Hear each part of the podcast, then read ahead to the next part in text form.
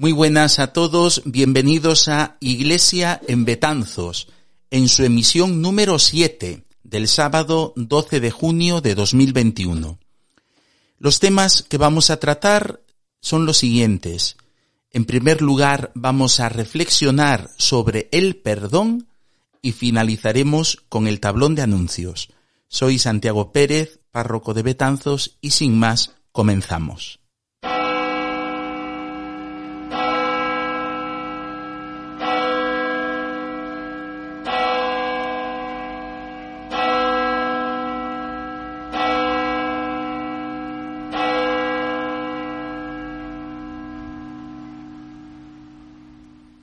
Hace unos días eh, veíamos en los medios de comunicación eh, el regreso del tenor Plácido Domingo a, España. ¿En qué sentido el regreso? Pues que cantaba, eh, volvía a reencontrarse con el público español en el Auditorio Nacional de Música en Madrid, después de haber saltado hace dos años un escándalo, pues de un, escándalo, pues un poco como de carácter de, acoso sexual y estas cosas, ¿no? Eh, el, por lo visto, según los medios de comunicación, el público español pues lo acogió con una gran ovación y esto generó eh, pues debate, ¿no? Debate público. Pues si, si hay que redimirle o no hay que redimirle y todas estas cosas. Bien, a mí todo esto me hace pensar sobre el tema del perdón, ¿no? Sin entrar en el caso de este cantante, sí que es verdad que percibo que en la vida eh, no solemos perdonar, ¿vale? Repito, no voy a entrar en el tema de, este, este tenor, ¿no? Sino que en, nuestra vida diaria, ¿no? Eh, pues cada vez más somos eh, rencorosos, cada vez hay más rencor en nuestra vida nos cuesta perdonar, damos una oportunidad, dos oportunidades, como mucho tres, pero ya la cuarta no. ¿Cuántas veces escuchamos expresiones como perdono pero no olvido, ¿no? O bueno, sí, sí, perdono, pero por favor que esa persona no se me acerque. Eh, es verdad eh, que falta Dios y entonces eh, el perdón también desaparece de la vida del hombre. ¿Por qué? Porque es verdad que por lógica uno no tendría por qué perdonar. No tendría por qué perdonar como, como, como, como si fuera un mecanismo de autodefensa. ¿Para qué me voy a exponer de nuevo a que me hagan daño? Vale. Por eso el tema del perdón hay que verlo desde Dios. Esa es la perspectiva verdadera. Ver todo el tema del perdón desde Dios. Eh, yo creo que todos tenemos derecho a, rectificar, todos tenemos derecho a, intentar cambiar algo que hemos hecho mal, ¿no? Y ese derecho eh, se suele negar, ¿vale? Cuando uno mete la pata, pues siempre hay gente que te lo va a estar recordando toda la vida. Y tú vas a intentar cambiar y vas a querer eh, olvidar ese, ese fallo que has tenido, vas a querer como repararlo, ¿no? Pero siempre habrá gente que te lo recuerde, siempre habrá gente que te encasille y que te mate moralmente, es decir, yo sé que nunca vas a cambiar, pero, pero si estoy intentando cambiar, pero para mí no, ¿no? Y esto es muy doloroso y esto es fuente de, de sufrimiento para, para la gente, ¿no? Estoy convencido que si falta Dios de mi vida, pues seré una persona que no perdone. Porque repito, por lógica, como mecanismo de autodefensa, ¿cómo me voy a exponer yo a que me vuelvan a ofender o a que me vuelvan a hacer daño, no? En cambio, cuando Dios está en mi vida, puedo convertirme en persona que perdone, sobre todo si experimento el perdón de Dios, ¿no? Uno aprende a perdonar siendo perdonado. Esto es lo que se aprende en el seno de una familia. Un niño, una niña aprende a amar siendo amado. No aprende a amar estudiando en qué consiste amar. Un niño y una niña aprende a perdonar siendo perdonado. Es decir, amar y perdonar son las grandes lecciones que uno tiene que aprender en el seno de la familia. Qué horrible es cuando en una familia un niño, una niña, lo que aprende es a ser rencoroso, hablar, a, eh, escucha hablar mal de, de, de otros familiares. No, no, el seno de la familia es en donde yo aprendo a amar siendo amado y a perdonar siendo perdonado, ¿no? Em, ¿Qué ocurre cuando alguien se equivoca y, comete un error que hace daño a los demás, ¿no? Puede llegar el momento en el que esa persona caiga en la cuenta de que ha actuado mal y entonces viene el arrepentimiento. Le hubiera gustado reparar ese daño que ha hecho. Ante el arrepentimiento hay dos posturas eh, muy distintas. La postura humana, que es la del juicio, el juicio de los hombres, y luego está la postura de la misericordia de Dios. Por eso eh, dicen los papas, ¿no? Que la misericordia supera la justicia. Es verdad, la justicia, la definición clásica es dar a cada uno lo que le es debido, ¿vale? y ahí se basa, pues eh, me imagino que todo lo que es el tema del derecho penal, ¿no? No, lo sé. Bueno, aquí a lo mejor estoy metiendo la pata. Mm, si meto la pata, por favor, olvidadlo, ¿no? Pero es verdad que definición clásica de justicia, dar a cada uno lo que le es debido. Y si tú cometes un error, pues eh, tendrás que sufrir, pues, una pena, ¿no? Eh, en cambio, visto desde Dios, ¿no? Porque nosotros solemos tener esta mirada humana, ¿no? Alguien te hace daño y tú te apartas de esa persona, no le das nueva oportunidad, a lo mejor externamente manifiestas que sí, pero internamente sigues teniendo tus, tus recelos, ¿no? Hacia esa persona. En cambio, la misericordia de Dios, ¿cómo es esta misericordia de Dios? Aquí tenemos que acudir a los evangelios. En los evangelios encontramos estas dos posturas la postura de los fariseos, la postura de los fariseos viene a ser esta. A ver, tú, pecador, para que te perdone, tienes que venir arrepentido. Mientras no vengas arrepentido, yo no te perdono. ¿Y cuál es la postura de nuestro Señor? ¿Cuál es la postura de Jesucristo? Tú fíjate, en el Evangelio acudían a escucharle publicanos y pecadores porque lo primero que se encontraban aquellas personas en Jesús era palabras de misericordia. Y es precisamente esa misericordia la que cambia la vida de todos aquellos. Eh, nosotros pensamos que no, que para que, para yo perdonar a alguien, esa persona tiene que venir, pedirme perdón de manera formal y cambiar y, y demostrarme que ha cambiado. En cambio, la dinámica de Dios es, derramar sobre nosotros misericordia y esa misericordia es la que nos hace caer en la cuenta de cuánto le hemos fallado a Dios. Y entonces ahí brota el arrepentimiento y brota el cambio de vida. Lo encontramos, por ejemplo, en la parábola del hijo pródigo. El, hijo pequeño se da cuenta de que ha malgastado todo, que se ha portado mal con su padre, tiene hambre, vuelve a casa por interés, ¿no? ¿Y qué es lo que se encuentra el hijo pequeño? La misericordia del Padre. ¿No? El hijo pequeño ha montado su discurso. Padre, he pecado contra el cielo y contra ti. Ya no merezco ser llamado hijo tuyo. Trátame como a uno de tus jornaleros. ¿No? Es un discurso que tiene como cuatro elementos. Y cuando llega ante el Padre, no le deja el Padre decir el cuarto elemento. Le dice, Padre, primero, he pecado contra el cielo y contra ti. Segundo, ya no merezco ser llamado hijo tuyo. Y ahí ya el padre empieza a montar la fiesta porque ha recuperado vivo al hijo que había muerto, que había muerto moralmente, ¿no? Eh, la dinámica de Dios es así.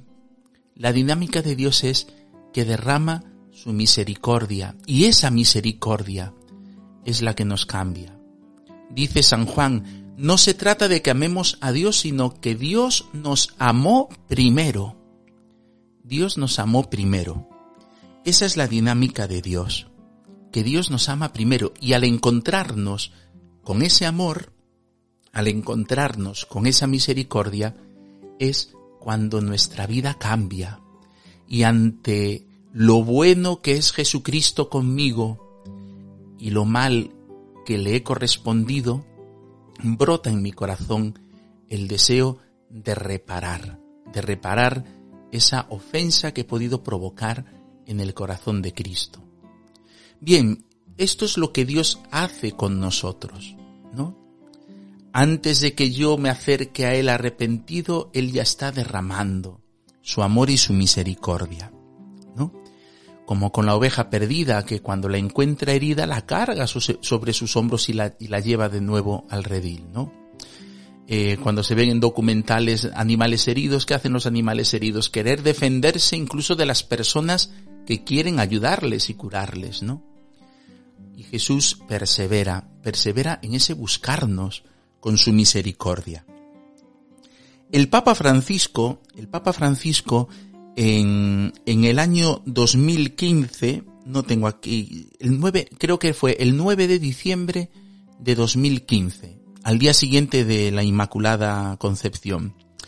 En una audiencia que tuvo allí en el Vaticano, lanzó la siguiente pregunta, ¿no? Ya lo había hecho también en una homilía de, de, de la fiesta de la Inmaculada Concepción.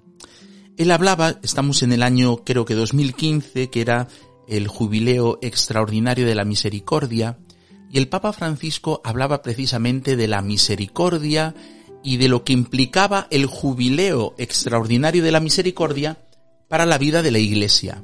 Y dice, os lo leo textualmente, dice, este jubileo es un momento privilegiado para que la Iglesia aprenda a elegir únicamente lo que a Dios más le gusta. Él en una humilía anterior, de un año anterior, de la Inmaculada, había preguntado, ¿sabéis qué es lo que a Dios más le gusta? ¿No? Bueno, pues vuelve a este tema en esta audiencia, ¿no? Os lo, lo voy a volver a leer, ¿vale? Decía, el jubileo es un momento privilegiado para que la Iglesia aprenda a elegir únicamente lo que a Dios más le gusta. Y entonces se pregunta Papa Francisco, ¿y qué es lo que a Dios más le gusta? Claro, si yo os preguntara, ¿tú qué piensas? ¿Tú qué crees que es lo que a Dios más le gusta, no?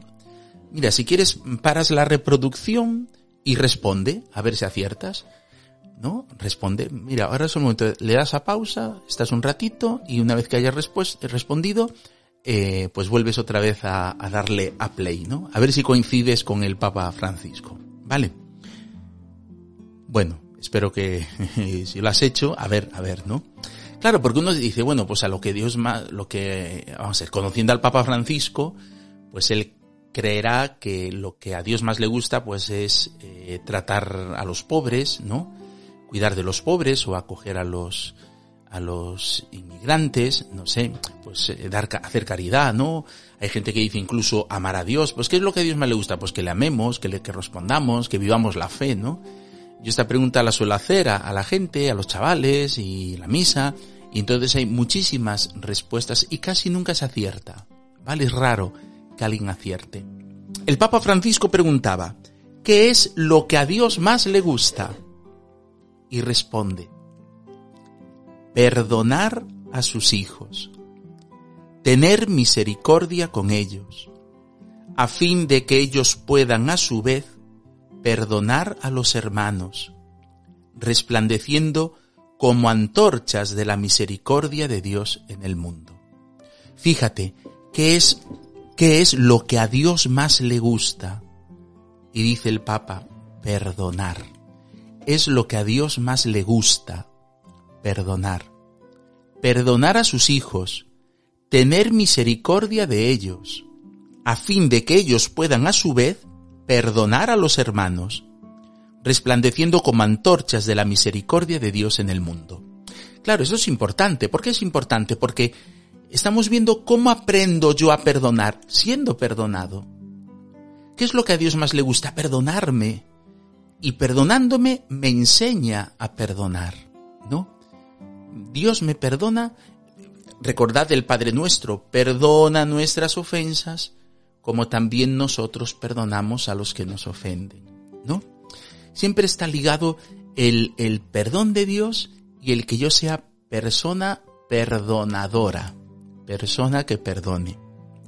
Y dice, y esto lo justifica, ¿no? El Papa Francisco dice, esto es lo que a Dios más le gusta.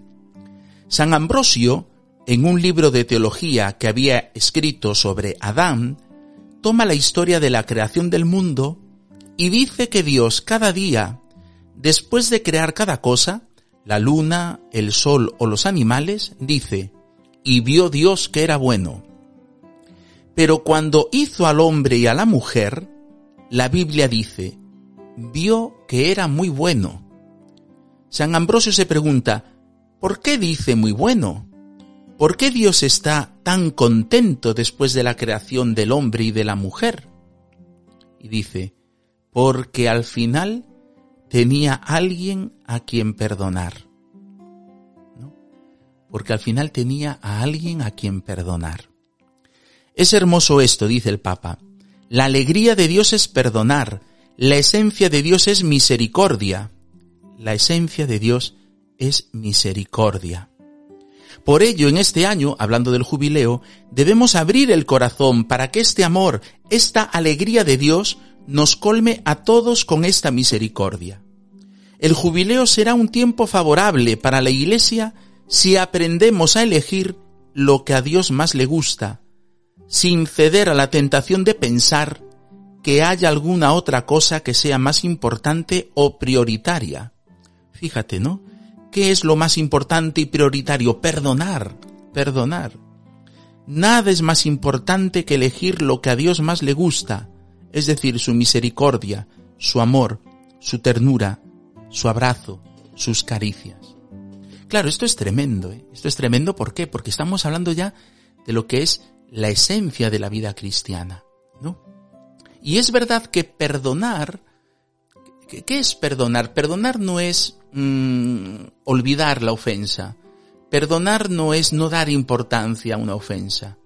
Perdonar es reconocer que he recibido esa ofensa, que esa persona ha actuado mal conmigo, y aún así le doy la oportunidad de cambiar.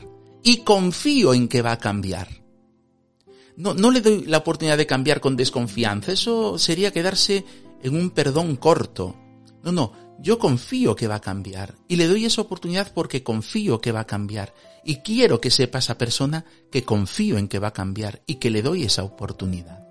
Eso es realmente perdonar, ¿no? Por tanto, solo se puede perdonar si se ama. Solo se puede perdonar si se ama. ¿no? Esto es grandioso y esto es muy hermoso, ¿no? Entonces, cuando alguien en la vida pública, pues nos salen noticias, pues de, de que han cometido errores y a lo mejor pues se arrepienten y públicamente pues se arrepienten, tenemos que dar esas oportunidades, ¿no? No sabemos lo que hay en el corazón de las personas, ¿no? Y si no, piensa tú en tu experiencia, cuando te has equivocado y has deseado que te perdonaran, lo que se sufre cuando sabes que alguien no te perdona, ¿no? Pues eso que, que, has experimentado tú, no sabes si esa otra persona que te ha ofendido a ti lo está experimentando. Solo Dios conoce el corazón del hombre. Cuando le llevan a la pecadora pública pillada en flagrante adulterio, ella no muestra arrepentimiento. Se encuentra con la misericordia de Cristo. Yo tampoco te condeno. Vete y no peques más, ¿no?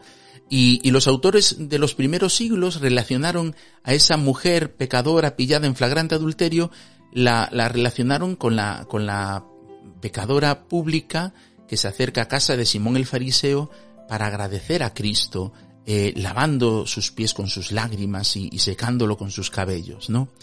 La, la, pecadora perdonada. En la tradición de la iglesia se ha relacionado estas dos mujeres, ¿no? Eh, pues a mí me parece muy hermoso esto que dice el Papa Francisco. Yo creo que tenemos que convertirnos en personas que perdonen. Vale, es muy difícil, pero aquí tenemos la ayuda de la gracia de Dios, ¿no? Una vez más tenemos la suerte de tener fe, los que tenemos fe, ¿no? porque podemos pedirle a Dios, Señor, perdóname y hazme y haz que perdone. Tenemos que pedirle mucho a Dios que nos haga personas que perdonemos, ¿no? Que perdonemos, que tengamos ese amor del corazón de Cristo en nuestro corazón, que nos convirtamos en instrumentos de perdón. Eh, de esta audiencia de, del 2015 eh, no tengo audio en español, ¿vale? Por eso he leído lo que aparece en la web oficial del Vaticano. Pero tengo dos audios del Papa Francisco también de, de dos audiencias para enriquecer un poquito este tema, ¿no? El primer audio que vamos a escuchar es de la audiencia del 9 de agosto de 2017. Vamos a escucharlo. Jesús en el Evangelio, con un corazón misericordioso, se conmueve ante el dolor de los que sufren y sale al encuentro de los pecadores. La cercanía del Señor hacia los descartados, especialmente hacia los pecadores, recibió las críticas de sus coetáneos, que lo tacharon de blasfemo por arrogarse el poder de perdonar pecados. Ante esta incomprensión, el Hijo de Dios murió en la cruz para perdonar nuestras faltas y para que podamos ser auténticamente libres. La Iglesia no se formó por hombres intachables, sino por personas que pudieron experimentar el perdón de Dios. Pedro aprendió más de sí mismo cuando cayó en la cuenta al cantar el gallo de lo que había renegado a su maestro, que cuando se mostraba superior a los demás con sus ímpetus y formas espontáneas. También Mateo, Saqueo y la Samaritana, pese a sus fallos, sus pecados, recibieron del Señor la esperanza de una nueva vida al servicio del prójimo. Hermanos, todos estamos necesitados de la misericordia de Dios, una fuerza que nos transforma y nos devuelve cada día la esperanza. Fijaros qué palabras más hermosas del Papa Francisco. Y también, eh, eh, vamos a ver, ¿dónde, dónde, ¿dónde encuentro yo esa misericordia de Dios, ese perdón de Dios, no? En el sacramento de la penitencia. Esa es la realidad. El Papa Francisco eh, hablaba de, que por qué hay que confesarse con los sacerdotes, ¿no? Y aparte de que los sacerdotes pues tenemos las mismas miserias y, entendemos la debilidad humana porque somos los primeros que somos débiles, ¿no? Pues decía también el Papa Francisco que es que estamos ante un acto eclesial, ¿no? Y es verdad que eh, el cuerpo místico de Cristo, que es la Iglesia, es el instrumento para recibir ese perdón, esa misericordia. Eh, el fragmento que vamos a escuchar ahora es de la audiencia del 19 de febrero de 2014, en la cual habla precisamente del sacramento de la penitencia. Yo siempre, durante todos los años que llevo sacerdote, eh, suelo decir en las homilías que uno aprende a perdonar confesándose. Cuando uno celebra el sacramento de la reconciliación, el sacramento de la penitencia y tiene esa experiencia del perdón de Dios, entonces se convierte en persona que perdona. Vamos a escuchar este, este audio. Queridos hermanos y hermanas, la catequesis de hoy está centrada en el sacramento de la reconciliación. Este sacramento brota directamente del misterio pascual. Jesús, resucitado, se apareció a sus apóstoles y les dijo, reciban el Espíritu Santo. A quienes perdonen los pecados quedarán perdonados. Así pues, el perdón de los pecados no es fruto de nuestro esfuerzo personal, sino es un regalo, un don del Espíritu Santo que nos purifica con la misericordia y la gracia del Padre. La confesión que se realiza de forma personal y privada no debe hacernos olvidar su carácter eclesial en la comunidad cristiana es donde se hace presente el Espíritu Santo que renueva los corazones en el amor de Dios y une a todos los hermanos en un solo corazón en Jesucristo. Por eso no basta pedir perdón al Señor interiormente, es necesario confesar con humildad los propios pecados ante el sacerdote, que es nuestro hermano, y representa a Dios y a la Iglesia. Nos puede hacer bien hoy pensar a cada uno ¿cuánto tiempo hace que no me confieso? Cada uno responda, le puede hacer bien. El misterio de la reconciliación es un auténtico tesoro que en ocasiones corremos el peligro de olvidar por pereza o por vergüenza, pero sobre todo por haber perdido el sentido del pecado, que en el fondo es la pérdida del sentido de Dios.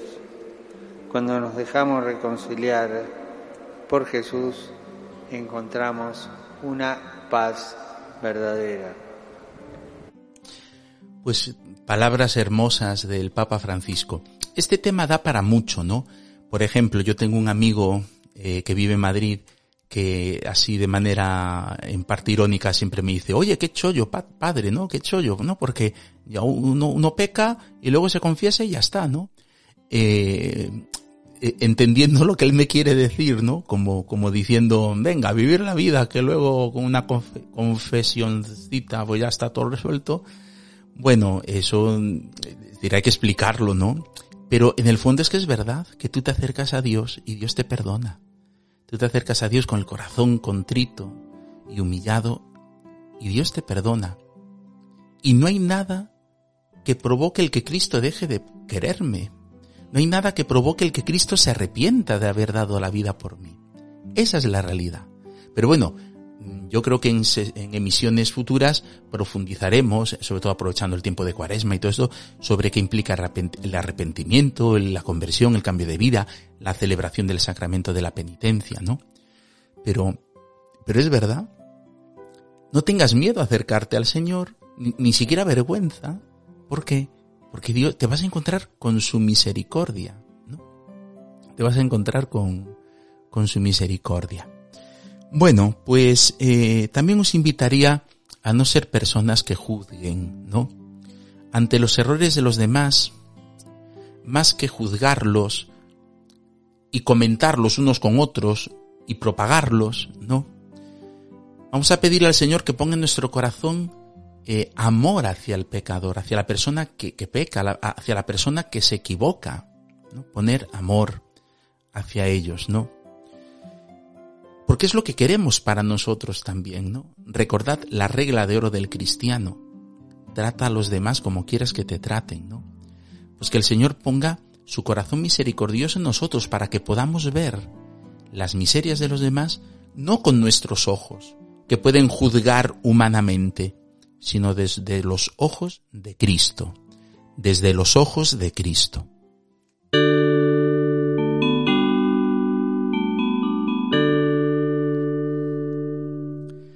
Vamos con el tablón de anuncios. Como comprobáis, esta emisión es más breve que, que, las anteriores, ¿vale? A ver si consigo eso ceñirme a la, a la media hora. Bien, eh, la semana pasada pues hemos tenido un fallecido, Adolfo García Sánchez, ¿no? Se le dio cristiana sepultura y se celebró su funeral el, el lunes pasado, el lunes día 7, en la iglesia de Santo Domingo. Os invito, es el único fallecimiento que hemos tenido en, aquí en la unidad pastoral de Betanzos. Os invito a elevar nuestra oración por su eterno descanso. Señor, dale el descanso eterno y brille para él la luz eterna. Descanse en paz. Amén.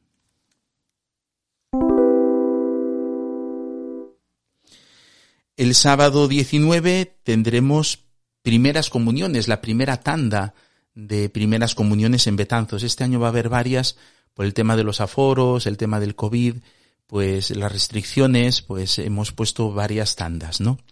El sábado 19 a las 12 de la mañana en la iglesia de Santo Domingo van a celebrar su primera comunión Jacobo Ovejo Garea y Ángel Baladrón Arevalo.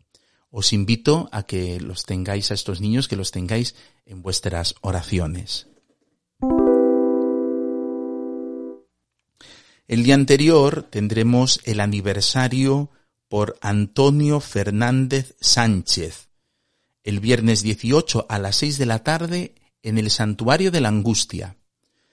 El aniversario por Antonio Fernández Sánchez. El aforo es de 52 personas. Aquí en Galicia aún seguimos con el 50% de aforo en los lugares de culto.